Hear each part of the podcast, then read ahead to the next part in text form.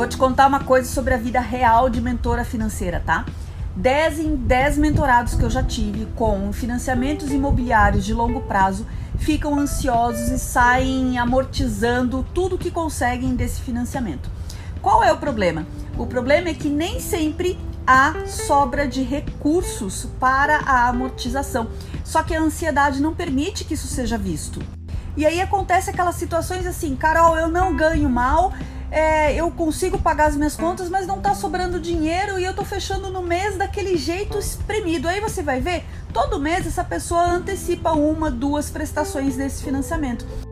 Duas soluções simples. A primeira, saber quanto o orçamento aguenta realmente de prestação mensal e a segunda é construir uma reserva de amortização.